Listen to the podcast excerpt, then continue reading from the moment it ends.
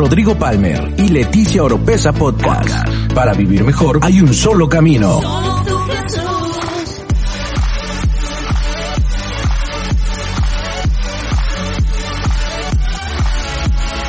Escucha todas las semanas la clave para tener una mejor vida. Una mejor vida. Rodrigo Palmer y Leticia Oropesa Podcast. Hola, ¿cómo están? Es un privilegio para mí el poder estar aquí con ustedes en este servicio de jueves NGI, mi casa. Esta es mi casa. De verdad que es, es un placer el poder estar aquí y compartir con ustedes y poder estudiar a donde quiera que usted se encuentre la palabra juntos. No, ya sé que no nos podemos ver físicamente muchas personas. Nos dicen, pastora, ¿cuándo va a abrir la iglesia? Y me mandan, me, me han mandado mensajes en, en alguna de las redes sociales preguntándonos que si cuándo la iglesia va a abrir. Pero quiero decirte, la iglesia nunca ha cerrado. Porque donde dos o tres estén reunidos, invocando su nombre, ahí Él estaría en medio de nosotros, ¿no? Entonces, de verdad que con todo esto que está sucediendo, pues estamos esperando el banderazo de salida para que la iglesia pueda abrir de la manera más eh, sabia y que podamos cuidarlo a usted, porque lo más importante después de Dios son las personas. Para nosotros, la familia, la, las personas en esta casa es un valor el poder cuidarlos a ustedes primeramente. Por eso es que estamos buscando la mejor manera para que ese cuidado siempre pueda estar de parte de la iglesia, de los que servimos en la iglesia para hacia ustedes y hacia su familia. Entonces, estamos orando por eso, pero mientras tanto, nosotros nos seguimos edificando y nos seguimos alimentando a través de internet, a través de las redes, y quiero decirles que a lo mejor ese versículo que dice que donde dos o tres estén reunidos, yo creo que a lo mejor nunca entendimos que también en este tiempo para mí se hizo un rema, porque usted y yo estamos reunidos, a lo mejor no en el mismo lugar, pero estamos unidos por el mismo espíritu, y, el Dios que se encuentra en este lugar, porque quiero decirles hay una atmósfera bien hermosa de la presencia de Dios. A ese mismo Dios está ahí donde usted está, si usted verdaderamente lo cree. Así que usted ahí donde está, créalo con todo su corazón, que estamos en el mismo espíritu, que ahí se encuentra Dios donde usted está. Claro que nos vamos a reunir porque dice la Biblia que es importante que los hermanos estemos juntos en armonía. Eso es, eso es algo importante, lo vamos a hacer, pero mientras tanto vamos a hacer las cosas como de la mejor manera para cuidarnos, para cuidar a, para cuidarnos a todas nuestras familias, los servidores, la, la iglesia y todo lo que está eh, pasando en esta situación. Entonces quiero decirles que hoy voy a compartir acerca de algo que es muy importante como hijos de Dios. Este tema es súper importante porque cuando nosotros no entendemos, o no, hay tres preguntas importantes que nos hacemos en nuestra vida, ¿no? Esas son, ¿de dónde es, de dónde vengo? ¿Quién soy y a dónde voy? Creo que son las tres preguntas existenciales que todo ser humano se hace en algún punto en su vida. Porque si no las entendemos, entonces no tenemos razón de ser, no tenemos razón de existir, ¿no? Alguien que no conoce quién es, alguien que no conoce de dónde viene, es alguien que tampoco conoce hacia dónde se tiene que dirigir. ¿No? Entonces es tan importante el saber quiénes somos en Cristo, cuál es nuestra identidad. Es por eso que quiero leerles y quiero enseñarles acerca de, de, nuestra identidad, de nuestro propósito, porque es algo tan importante. No podemos movernos en nada del mundo espiritual ni en el reino de Dios si no entendemos nuestra identidad en el reino. Entonces vamos a ver más o menos qué significa identidad, ¿no? La definición. Esta palabra identidad viene de la palabra en latín identitas. La identidad es el conjunto de los rasgos propios de un individuo o de una comunidad. Estos rasgos caracterizan al sujeto o la colectividad frente a los demás. La identidad también es la conciencia que una persona tiene respecto de sí misma y que la convierte en alguien distinto a los demás.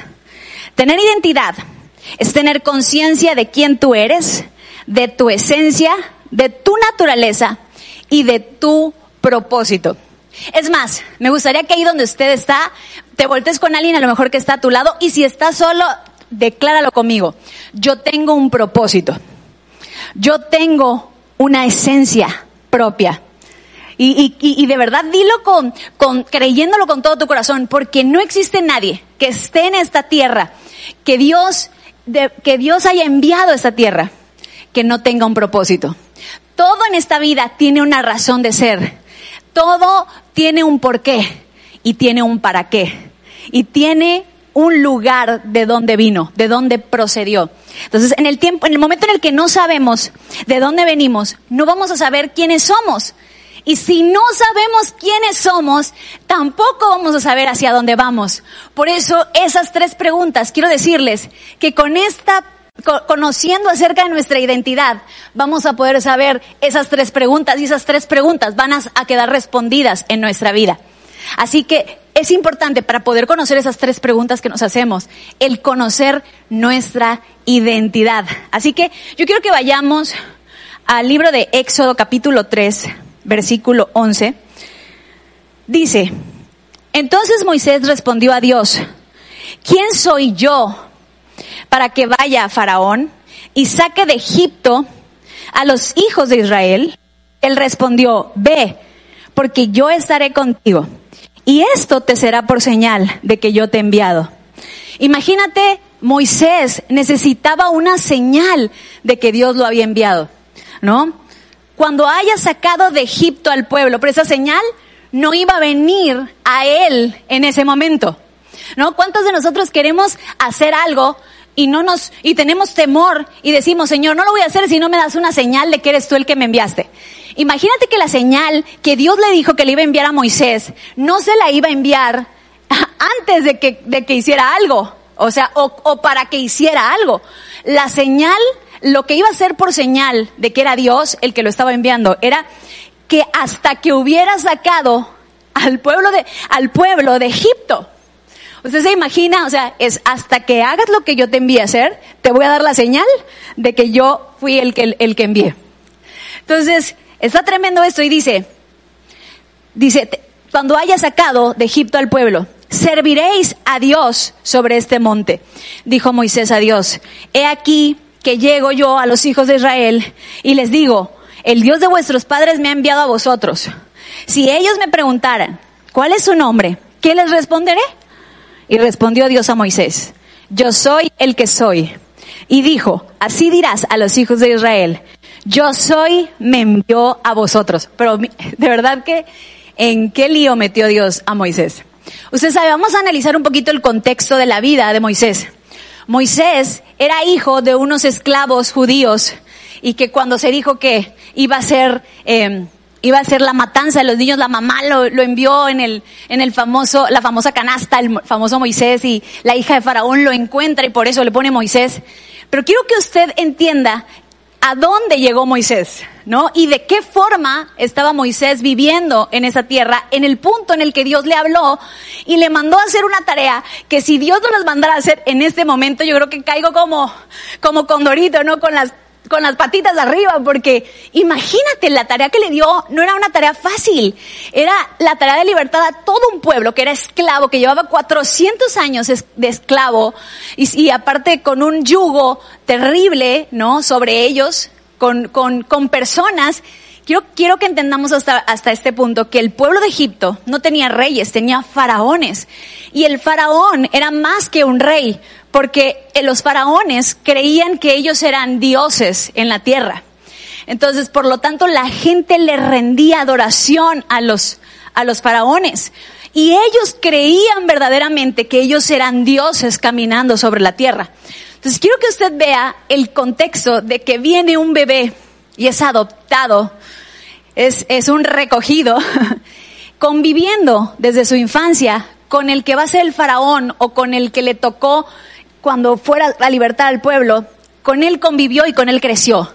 Sabiendo ese niño, sabiendo todas las personas con las que, ellos convivían, o pensando que ellos eran dioses encarnados en la tierra, ¿no? Que, que, que, tenían que ser adorados. ¿Tú te imaginas el conflicto mental por el cual tuvo que haber pasado Moisés, sabiendo que no solamente era el hijo de la hermana del faraón, ¿no? Sino o sea, el, el, relegado, sino era el recogido de la casa. Dudaba, no sabía su procedencia. Moisés nunca supo su origen. Moisés no sabía quién era verdaderamente. Y, y mucho menos sabía hacia dónde tenía que dirigirse. Moisés tenía un conflicto en su mente por el cual pues hizo tantas cosas en su vida y, terminó en el desierto por matar a un soldado, eh, un soldado egipcio que estaba maltratando a un esclavo judío y terminó en un caos su vida. Quiero que entendamos algo. Cuando nosotros no entendemos nuestra identidad, cuando no podemos resolver estas preguntas en nuestra mente, ¿de dónde vengo? ¿Quién soy y a dónde voy? Vamos a terminar en un caos, sumergidos en problemas y en circunstancias difíciles, envueltos en un desierto del cual no vamos a saber de dónde salir. En ese punto se encontraba Moisés cuando Dios le habla y le da la tarea más grande de su vida. Tú te imaginas y le dice, Moisés, vas a ir y vas a rescatar a mi pueblo y lo vas a libertar de Egipto. Y con eso vas a saber que yo estoy contigo. Eso te va a servir por señal, que van a adorar a Dios en este monte. Y que le, y Moisés como diciendo, y yo, yo voy a ir a, hacerlo, y bueno, y, y cuando me pregunten quién me envió, ¿qué les voy a decir? ¿Tú te imaginas llegar con el pueblo de Israel cuando nadie lo conocía? Es más, lo veían parte del pueblo de Egipto. Muchos de ellos pudieron haber pensado, ¿ese qué me viene a decir? Es parte de ellos, es una trampa, nos quieren matar. Tenía una tarea difícil, porque no era ni, Moisés no era ni, de, ni egipcio, ni tampoco lo iban a creer judío. Entonces, llega Moisés con el pueblo, y es lo que Moisés le estaba preguntando a Dios, ¿qué les voy a decir? ¿Quién me envió? Y la respuesta que Dios le da es, yo soy. Diles que yo soy te envió. ¿Tú te imaginas cuando Moisés llegara con el pueblo y le dijera, vengo a libertarlos? Y el pueblo le dijera, ¿quién te envió? Yo soy. No, no, ya sé. O te enviaste tú solo. ¿Quién te envió? Yo soy. Están como la plantita esa. Una vez había una plantita que se llamaba, eh, eh, ¿qué te importa? Así se llamaba la planta. No sé si exista ah, en algunos otros países, pero aquí en México existe y le, y le preguntaron, le preguntó una vecina a otra vecina, oiga vecina, ¿cómo se llama esa planta? ¿Qué te importa? Y la vecina así de, no, no, no, es que lo único que yo quería saber es cómo se llamaba esa planta. ¿Qué te importa? bueno, sí, no me quiere decir, no hay problema, ¿verdad? ¿Qué te importa si se llama la planta? No, muchas veces así respondemos, no hay preguntas hay respuestas que no tienen, que para, para nosotros no tienen un significado o una respuesta verdadera. Sin embargo, esa es la respuesta. Moisés diciéndole, yo soy. Y yo creo que la razón por la cual Dios le dijo a Moisés, diles que yo soy te envió, es para que Moisés pudiera entender que él, que Dios y Moisés eran uno. Quiero que entiendas, Moisés, que la mayor prueba de que yo estoy contigo es que tú y yo, tú les vas a decir, yo soy me envió, es que tú y yo somos uno. No es el recogido el que va a ir a rescatar al pueblo, el que los va a ir a libertar. No es el que creció desechado. No es el que no sabe ni de dónde viene, ni, ni, conoce sus orígenes, ni nunca conoció a sus padres y que no sabemos por qué shock mental haya pasado Moisés, porque quiero decirte que la Biblia dice que Moisés era tartamudo. Y una persona tartamuda, fíjate lo que dice, que alguien que tartamudea, la razón por la que alguien tartamudea es cuando tienes un accidente cerebrovascular, una lesión cerebral traumática u otros trastornos cerebrales pueden, pueden hacer que el habla sea más lenta o tenga pausas o sonidos repetidos. Y la tartamudez neurógena o neurógena la fluidez del habla también puede verse alterada en el contexto de sufrimiento emocional. O sea, el sufrimiento emocional provocaba también la tartamudez. Entendemos por qué Moisés era un tartamudo. Él vivió en un conflicto emocional toda su vida. ¿no? Eh, ¿Quién sabe cuántos ataques tuvo de rechazo y que sembraron en él el saber que él no era suficiente. Nunca fue suficiente. No era parte ni de un pueblo, ni tampoco era parte del otro. Y Dios diciéndole, diles que yo soy, te envió. Es decir, Moisés entiende que tú y yo somos uno. No va el rechazado, no va el, el adoptado, no va el recogido a hablarles al pueblo. El que va a hablar soy yo a través de ti wow, cuando yo entendí esto, mi mente hizo una explosión. Porque muchas veces tenemos temor a hacer muchas cosas en nuestra vida. Y más cuando Dios nos muestra una visión grande y, y decimos, ¿cómo lo voy a hacer? Si mis fuerzas y mis habilidades y mis dones no llegan hasta ahí. Pero cuando entendemos, Dios le estaba diciendo de dónde provenía en ese simple dicho, diles que yo soy, te envió. Le estaba diciendo, tú provienes de mí, tú y yo estamos, somos uno. ¿Tú de dónde vienes? Tú no vienes ni de, Egipto, ni de Israel. Tú provienes de mí. ¿No? Le estaba diciendo de dónde venía. Y fíjate que le dijo, tú vas a libertar a mi pueblo de Egipto. ¿Qué le dijo? Le dijo su final. Al decirle su final, o para lo que él estaba llamado, o, cuál era su propósito, le estaba diciendo quién era. Si tu propósito es que vas a libertar al pueblo de Israel, quiere decir que es porque tú eres un libertador. Al conocer la identidad, al saber quién era él, quién era el que se estaba presentando delante del pueblo, no, que no era el recogido, sino era Dios mismo el que se estaba presentando delante del pueblo. Entendió y fueron respondidas las tres preguntas. ¿De dónde venía? ¿Quién era? ¿Y hacia dónde iba? Hoy en día tenemos una carencia de identidad dentro de la iglesia. Sobre todo ahora en las redes sociales. Las redes sociales nos bombardean y empezamos a ver eh, imágenes y fotografías y videos de la vida de alguien más y empezamos a preguntarnos, ¿por qué yo no estoy viviendo esa vida? Y estoy viviendo esta vida horrible. Y empezamos a frustrarnos y no entendemos muchas veces que lo que nos presentan en las redes es algo totalmente distorsionado de la verdad. Ellos presentan una verdad eh, escasa o una verdad, la verdad que ellos quieren mostrarle al mundo, pero no la, verdad en la cual están viviendo. Nos encontramos con las redes plagadas de mentiras y muchas personas frustradas y deprimidas pensando en que son, eh, están en la calle de la amargura porque no están viviendo esa vida. Pero no entendemos la verdadera vida que ellos están teniendo. No entendemos cuál es la respuesta de mi vida de, ¿de dónde vengo yo? ¿Quién soy yo? ¿Y hacia dónde voy yo? Porque cuando entendemos eso, el propósito por el cual estamos en esta tierra, se elimina la competencia, se elimina la comparación, porque tú sabes que tú veniste a esta tierra para hacer algo único y específico, que alguien más no está llamado a resolverlo, solamente tú. Cuando tu identidad no está verdaderamente arraigada y no está verdaderamente, no sabes verdaderamente quién eres. Vas a querer ser un día eh, Messi y al otro día vas a querer ser Michael Jordan. Un día me dijo mi hijo, mamá, quiero jugar fútbol. Y al otro día me dijo, ya lo pensé mejor, quiero jugar básquetbol. ¿No? Una persona que todavía no tiene firme su identidad, ¿quién es él? ¿De dónde viene? ¿Y hacia dónde va? Un día va a ser basquetbolista, al otro día va a ser futbolista, al otro día va a ser jugador de hockey, y nunca va a dar en el blanco. Jamás. Alguien que no tiene firme quién es, va a vagar en el desierto y va a dar vueltas en el desierto como Moisés se encontraba, sin, sin poder encontrar el, el, el propósito y dar en el blanco. Que al final del camino eso es lo que significa la palabra pecado, dar en el blanco, no dar en el blanco. Jesús vino a quitar la falta de el pecado del mundo, es decir, la falta de dar en el blanco, la falta de propósito del mundo, porque hemos estado vagando en el desierto sin tener un punto fijo hacia dónde entrar.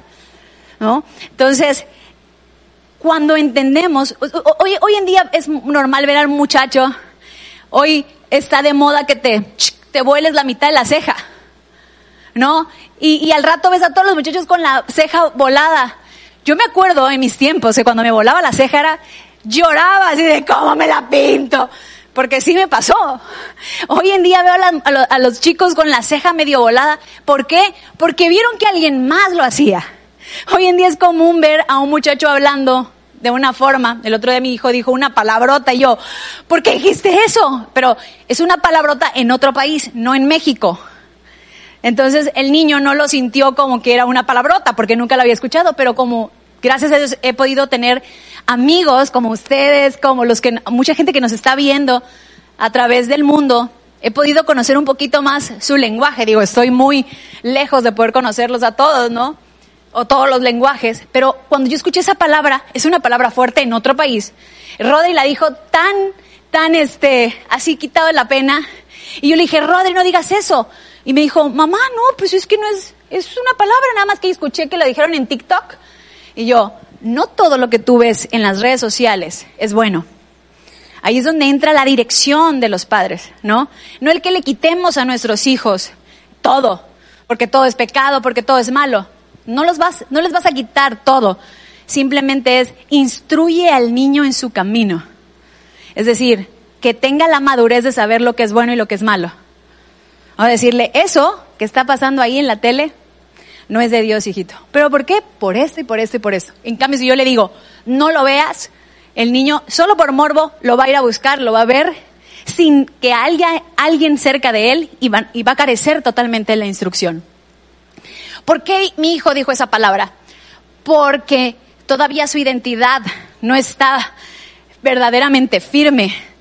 Entonces él puede ir diciendo lo que dice alguien más, haciendo lo que hace alguien más. Y así nos encontramos mucha gente en la iglesia, predicando como alguien más diciendo que son predicadores, pero no saben ni leer, ni, ni, ni que la Biblia se tiene que leer, ¿no? Diariamente. O sea, ¿quiénes somos? Nos va a ayudar a saber hacia dónde vamos. Y por tanto saber hacia dónde voy, sé que tengo que prepararme para ese camino. Entonces, quiero que vayan conmigo al libro de Mateo, capítulo 4, versículo 1. Dice así, entonces Jesús fue llevado por el Espíritu al desierto para ser tentado por el diablo. Y después de haber ayunado 40 días y 40 noches tuvo hambre. Y vino a él el tentador y le dijo, si eres hijo de Dios, di que estas piedras se conviertan en pan. Quiero, quiero dejarte hoy algo en tu mente y en tu corazón. El diablo siempre va a trabajar en tu vida, en tu identidad. La tentación más grande que vamos a tener en nuestra vida, que Jesús mismo tuvo, es intentarnos en tu identidad. Es decir, si verdaderamente eres eso que dijeron, entonces haz esto. Si verdaderamente amas, entonces vas a hacer esto. Si verdaderamente, siempre vamos a ser tentados en nuestra vida a ser a, querer demostrarle a alguien. El diablo siempre va a querer venirte a tentar. ¿Por qué? Porque si te tienta, si te saca de tu identidad, si él logra moverte en tu identidad, entonces tú no vas a llegar al punto por el cual Dios te envió a esta tierra y vas a vagar en medio del desierto. Por eso la asignación de Satanás es sacarte de la identidad, que tú no puedas estar seguro en quién tú eres. Y quiero decirte por otro lado, la posición del Espíritu Santo siempre va a ser el llevarte a ser entrenado para que tu identidad permanezca firme. ¿Quién llevó a Jesús al desierto? No lo llevó el diablo, lo llevó, lo llevó el Espíritu Santo. ¿Por qué? Porque el Espíritu Santo tenía que trabajar junto con Jesús para que su identidad estuviera más firme que nunca. El Espíritu Santo siempre va a trabajar en tu identidad siempre en quién tú eres, de dónde provienes y hacia dónde vas. Y el enemigo siempre va a trabajar en tu vida para sacarte de esa identidad.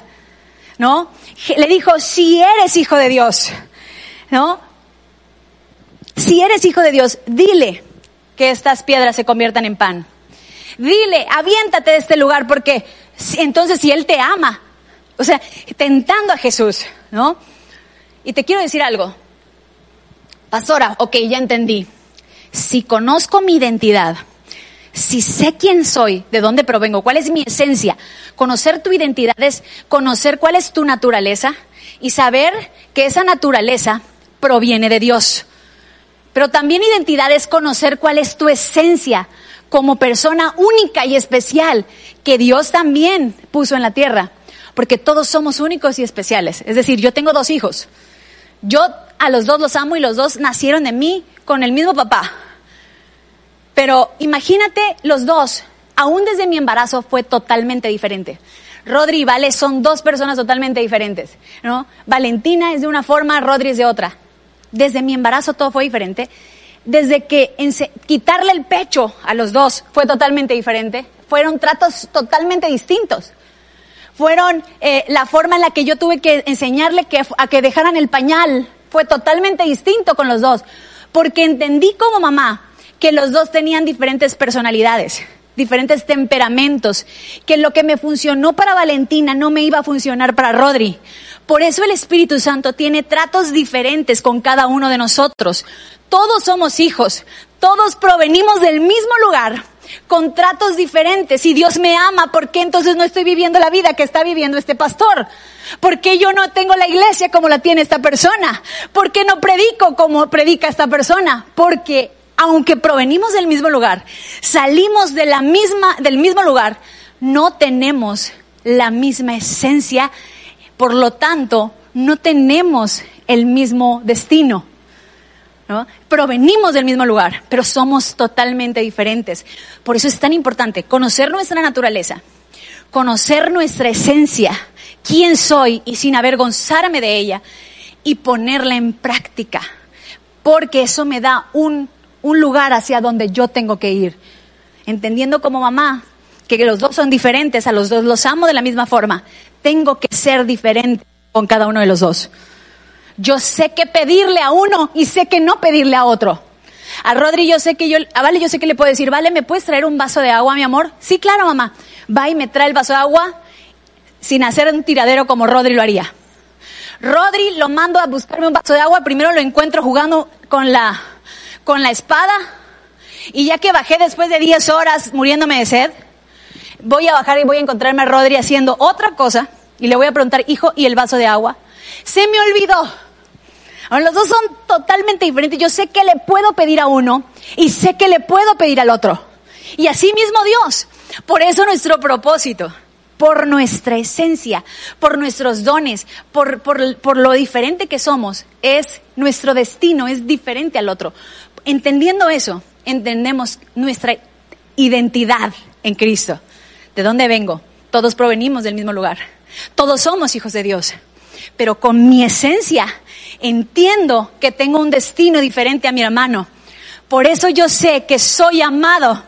Yo sé que soy hijo, pero por eso yo no puedo competir con el que está al lado, ni puedo sentirme menos por el que está al lado, porque Él es único a como yo soy única al conocer tu identidad, es que conoces tu destino.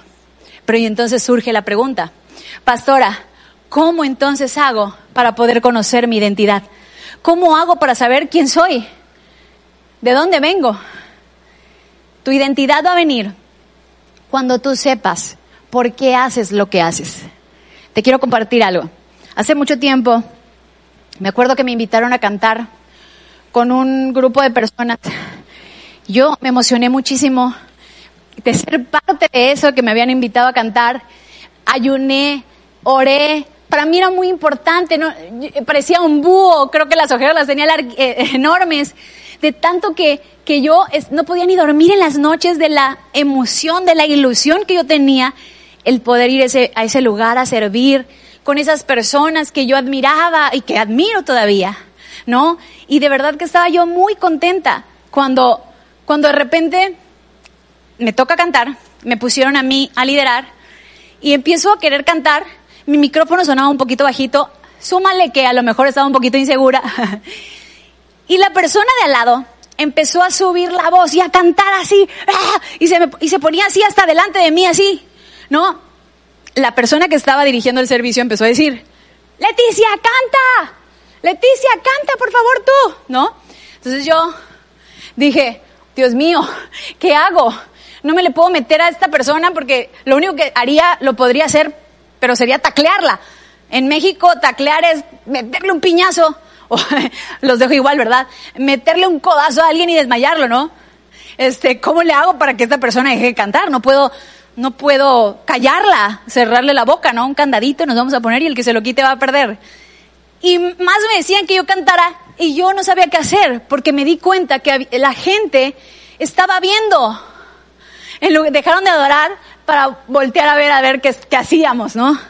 Y lo que yo hice fue hacerme a un lado y dejar que la persona hiciera su show. todo el mundo vio que esa persona estaba haciendo un show. Y yo dije, Señor, yo no, yo por, por, por, por hacer esto, por, porque pueda yo ministrar y porque pueda ser yo la que está liderando, no voy a ofenderte a ti y no voy a desagradarte a ti. Entonces mi corazón fue no hacerle daño a la gente que estaba abajo y no ofender a Dios al momento de, de tener que competir con alguien en un altar. Y, y, tomé la decisión de hacerme para atrás. Y esa decisión provocó que me quitaran.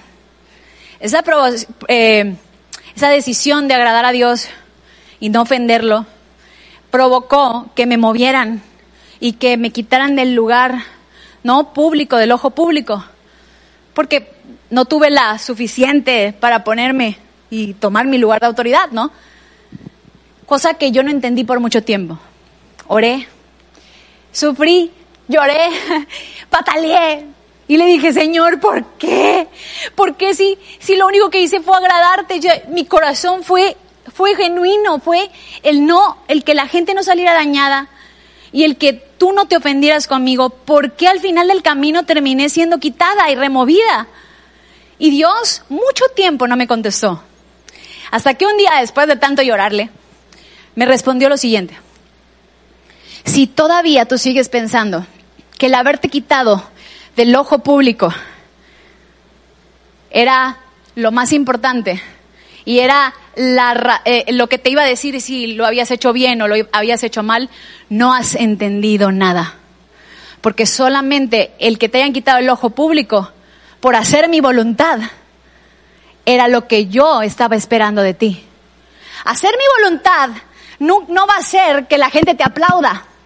Hacer la voluntad de Dios no va a ser que la gente grite y te vitoree. La voluntad de Dios va a ser muchas veces que te bajen del ojo público. Pero si todavía nosotros seguimos afligidos porque me bajaron, no hemos entendido nada.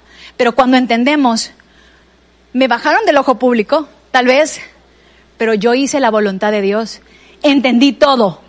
Y a lo mejor me pudieron bajar de un púlpito, pero no me van a bajar de mi propósito. Porque mi identidad está firme en saber quién me envió, quién soy en Él, no por los dones o los talentos o lo grande que pueda ser, sino porque sé quién me envió. El yo soy que estaba con Moisés, el yo soy que, que cuando llegó Moisés a ese lugar y dijo, ven el tartamudo. No, no es el tartamudo, es yo soy en él. Cuando tú no entiendes que agradar a Dios es más que agradar a los hombres. Cuando tú vas más allá de agradar a alguien simplemente para agradarme a mí, entendiste tu identidad. Todo lo que hacemos en nuestra vida, todo, aún servirle a Dios, aún amar a otros o servir a otros, servir en un ministerio, honrar a nuestros padres, cada cosa que hacemos que está escrita, cada ley que cumplimos, si no tenemos el entendimiento que lo estamos haciendo no por agradar, honrarás a tu padre y a tu madre, lo vas a hacer no por agradar a tus padres, lo vas a hacer por agradar a Dios. Cuando tú entiendes que el perdón no es por agradar al hombre, es por agradar a Dios. Porque muchas veces decimos, ¿cómo lo voy a perdonar si me ha hecho tanto daño? Entonces seguimos sin identidad. Porque seguimos viendo que mi agrado, mi desagrado está en el hombre. El hombre es el que me tiene que aplaudir. El hombre es el que se tiene que arrepentir. Y si el hombre no lo ha hecho, yo no cambio. Si mi esposo no ha cambiado, yo no cambio. Entonces no hay identidad. Y si no hay identidad, no hay propósito. Y si no hay propósito, no hay razón de ser. Cuando entendemos que todo lo que hacemos en nuestra vida y todo lo que cumplimos en nuestra vida, cualquier ley, la que sea, servirle a, desde servirle a alguien, amar a alguien, si lo haces porque agradar a esa persona o lo haces por agradar a Dios. Este servicio, este lugar, no tendría razón de ser si la persona que yo necesito que esté agradada con este lugar no está agradada conmigo. Si la persona que me envió de donde yo provengo y que me da mi identidad no se agrada conmigo, no tengo razón de ser. ¿Dónde viene nuestra identidad? ¿De dónde viene nuestra intención? Cuando tu intención es firme, no importa tu trasfondo como Moisés.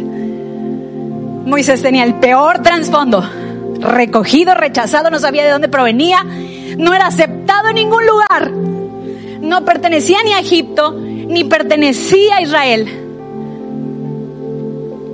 Pero Moisés sabía a quién tenía que agradar. Cuando yo dije, Señor, ¿por qué me quitaron? Por muchos años, me tomó muchos años entender que lo mejor que me pudo haber pasado en mi vida no era estar puesta en el ojo público. Lo mejor que me pudo haber pasado en mi vida era agradar al que me envió. No importa. Y, entendí que agradar a Dios no es que te aplaudan, no va a ser que te aplaudan, está muy lejos que te aplaudan por agradar a Dios. Es más, no sé a cuántos de ustedes les ha pasado, porque me lo han dicho, ¿no? Pastor, es que yo no sé qué pasa, pero cada vez que me quiero meter con Dios, o cada vez que verdaderamente quiero hacer la voluntad de Dios, se me echa encima mi familia, se me echa encima mi papá, mi mamá, mi esposo, mi esposa, mis hijos, hasta el perro se me echa encima. ¿Por qué? Si estoy haciendo la voluntad de Dios. Y te quiero enseñar esto que el Espíritu Santo me enseñó a mí y que fue lo que cambió mi vida. Agradar a Dios va a ser muchas veces, o la mayoría de las veces, que el hombre se desagrade. Pero eso es lo agradar a Dios es lo que hace que esa identidad venga a nosotros. Y al venir esa identidad, viene la respuesta a esas tres preguntas. ¿Quién soy y hacia dónde voy? Es un clic que se hace en nuestro corazón en el momento en que la motivación se alinea con el Creador. Se alinea su corazón con el tuyo y se hacen uno. Y entonces quedan afuera los defectos. Y quiero decirte, agradar a Dios te va a costar mucho. Te va a costar perder muchas veces a la gente que amas. Agradar a Dios a Jesús le costó que lo crucificaran. Agradar a Dios a los apóstoles les costó que los martirizaran, que los mataran. A Esteban le costó que lo mataran a pedradas. A David le costó que lo odiaran y casi lo mataran. A José le costó que lo metieran en una cisterna y lo vendieran y lo metieran en una prisión. Agradar a Dios a Daniel le costó que lo metieran con los leones. Agradar a Dios a Sadrach, Mesach y Abednego les costó que los metieran en un horno de fuego. Y nosotros seguimos pensando, ¿por qué me pasó esto si estoy agradando a Dios?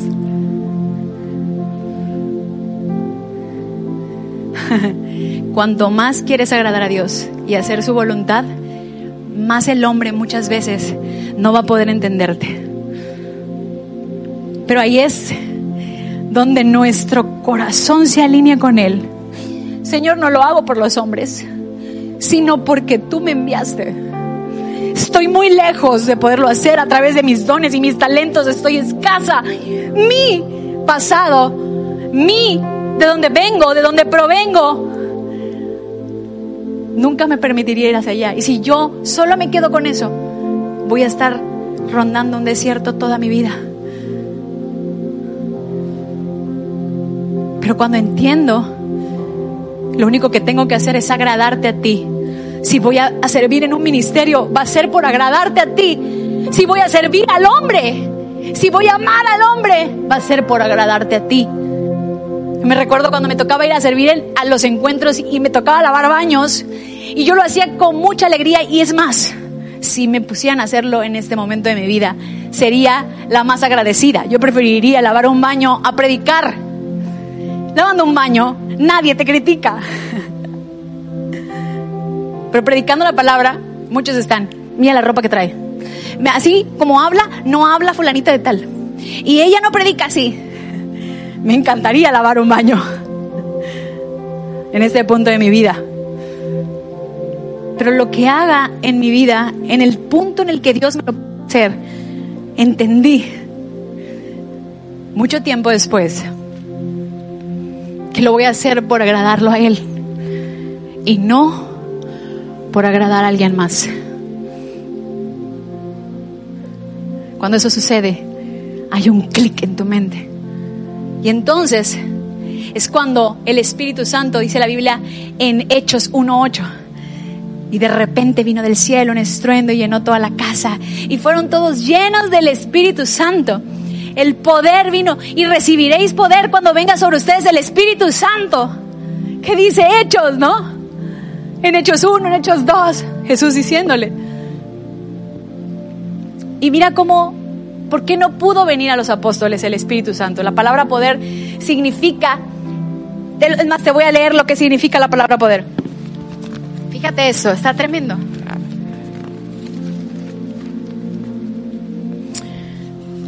La palabra poder viene, aquí se me perdió en todas mis hojas, dice, viene la palabra griega dunamis, que significa literalmente dinamita. Es un poder explosivo, fuerza, habilidad o poder inherente, poder que reside en algo o alguien por virtud de su naturaleza. Tener la facultad, dice, e, e, eso es lo que a mí me impactó, por virtud de su naturaleza. ¿Sabes qué pasó con los apóstoles? ¿Por qué vino el poder sobre ellos? Es el, el poder es, es la habilidad de poder hacer cualquier cosa y va a venir en, en virtud de tu naturaleza, de tu esencia, de tu propósito. ¿Sabes hasta cuándo vino el Espíritu Santo a los apóstoles? Y el poder para hacer cualquier cosa, hasta que supieron quién eran verdaderamente. Hasta que entendieron que no eran pescadores de, de, de, de peces, sino que eran pescadores de hombre. Entendieron quién realmente eran ellos. Vino el poder para hacer cualquier cosa. Pastora, ¿y qué hacer? No importa qué sea lo que tú tengas que hacer en tu vida, ya sea desde abrir un negocio, empezar ese canal que el Espíritu Santo a lo mejor te, te habló, empezar y arrancar, no por tus dones ni tus talentos, sino por quién va contigo. Pero lo que tienes que hacer es, quiero que vayas conmigo y con esto cierro, porque el Espíritu Santo quiero ministrar rápidamente. Mateo capítulo 6, versículo 14, dice, versión NBI, nueva versión internacional, dice, ustedes son luz del mundo. Una ciudad en lo alto de una colina no puede esconderse, ni se enciende una lámpara para cubrirla con un cajón.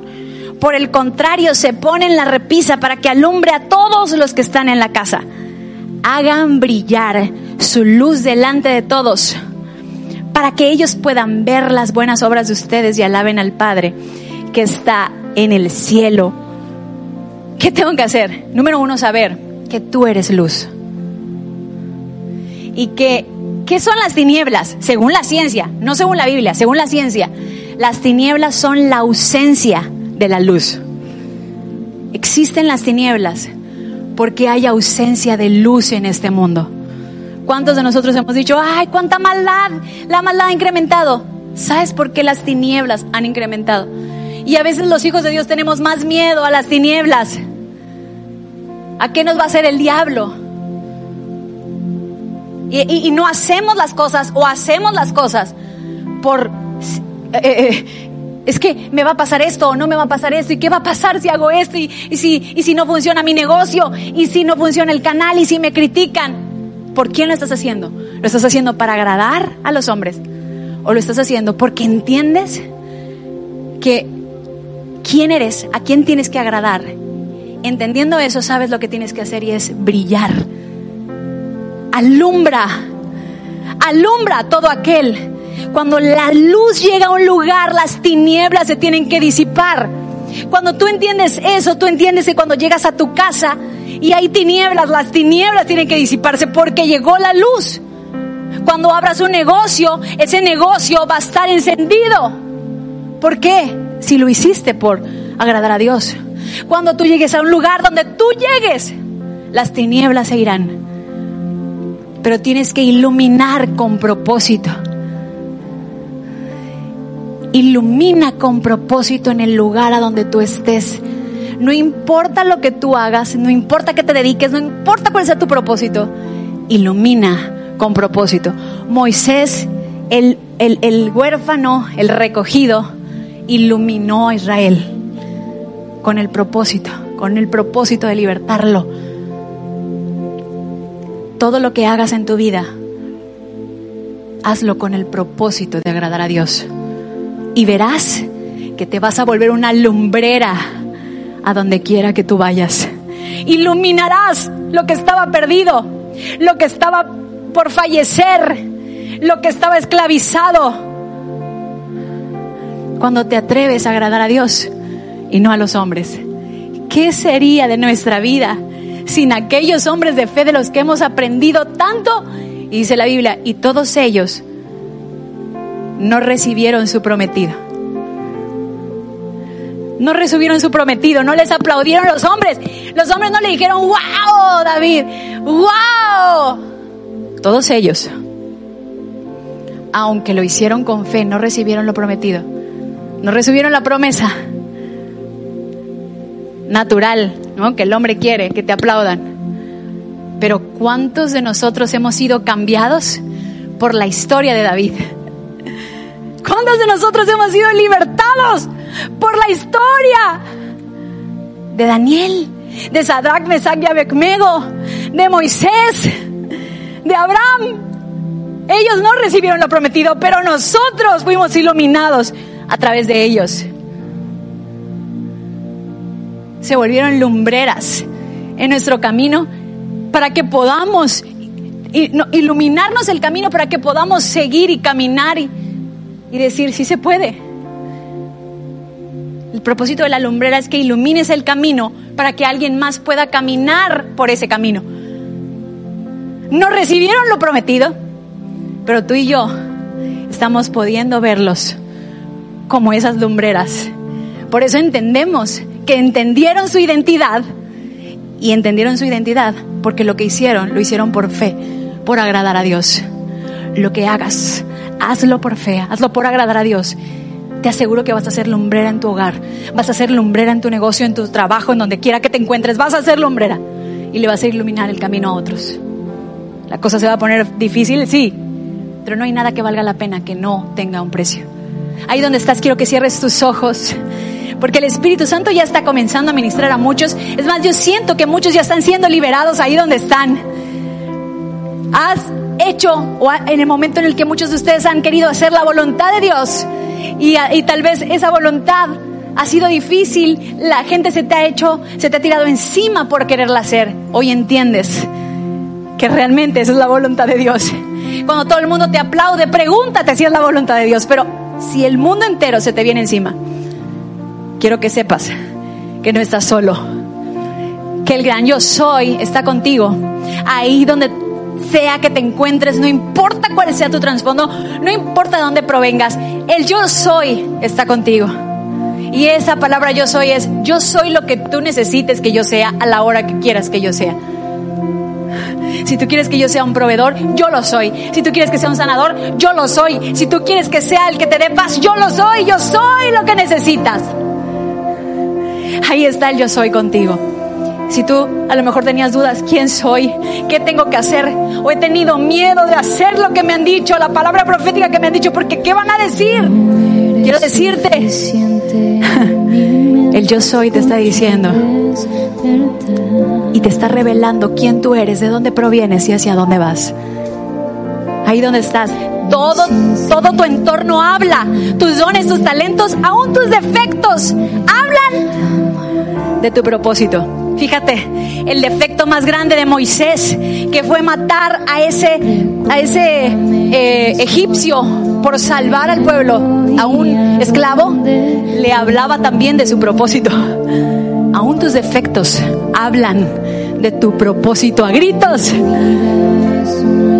Aún tus defectos, tus virtudes, lo bueno, lo malísimo que te ha pasado.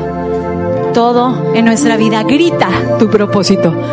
Ahí donde estás, el Espíritu Santo te está trayendo recuerdos de lo peor que has pasado en tu vida y de lo mejor. de tus dones, de tus cualidades y de las cosas que a lo mejor piensas que es lo peor o lo, o lo, lo más feo que tienes, tus defectos. Pero quiero decirte, el Espíritu Santo te está revelando que todo, todo apunta hacia un propósito. Y ahí donde están, muchos de ustedes van a empezar a ver. Ahora entiendo, como al final de una película, cuando no sabes quién es el asesino y al final te pasan el recuento y ves que todo señalaba hacia esa persona y nunca te diste cuenta. Así, el Espíritu Santo ahí donde estás con tus ojitos cerrados vas a empezar esas señales que no habías podido ver antes, señalándote hacia un lugar. Muchos de ustedes se van a empezar a ver bailando, o van a empezar a verse escribiendo libros, o van a empezar a verse eh, eh, predicando la palabra, o van a empezar a verse en un canal, abriendo un canal, o van a empezar eh, tocando o cantando, yo no sé cuál sea el propósito, libertando a tu familia, libertando a una ciudad. Tienes que poderlo ver en el momento en el que le diga, Señor, lo voy a hacer. Y lo voy a hacer no por agradar al hombre, sino que lo voy a hacer por agradarte a ti. Ahí donde estás, ora conmigo, Padre Celestial, hoy quiero agradarte a ti. No importa cuál sea mi circunstancia, no importa cuál sea mi trasfondo, hoy me decido a que cada paso que dé, a que cada cosa que haga en mi vida, antes de salir de mi casa, antes, Señor, de cualquier cosa, preguntarme en todo momento por qué lo hago.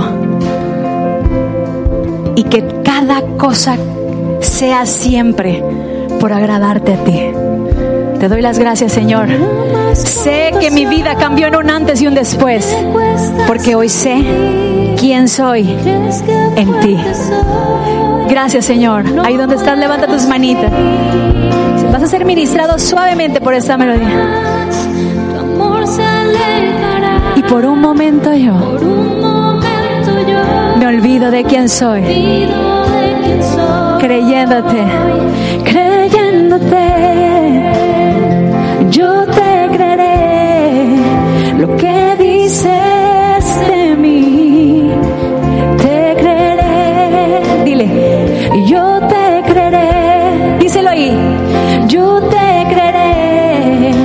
que dices de mí.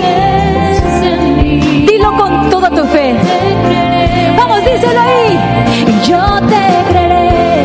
Dile, yo te creeré. Lo que dices de mí.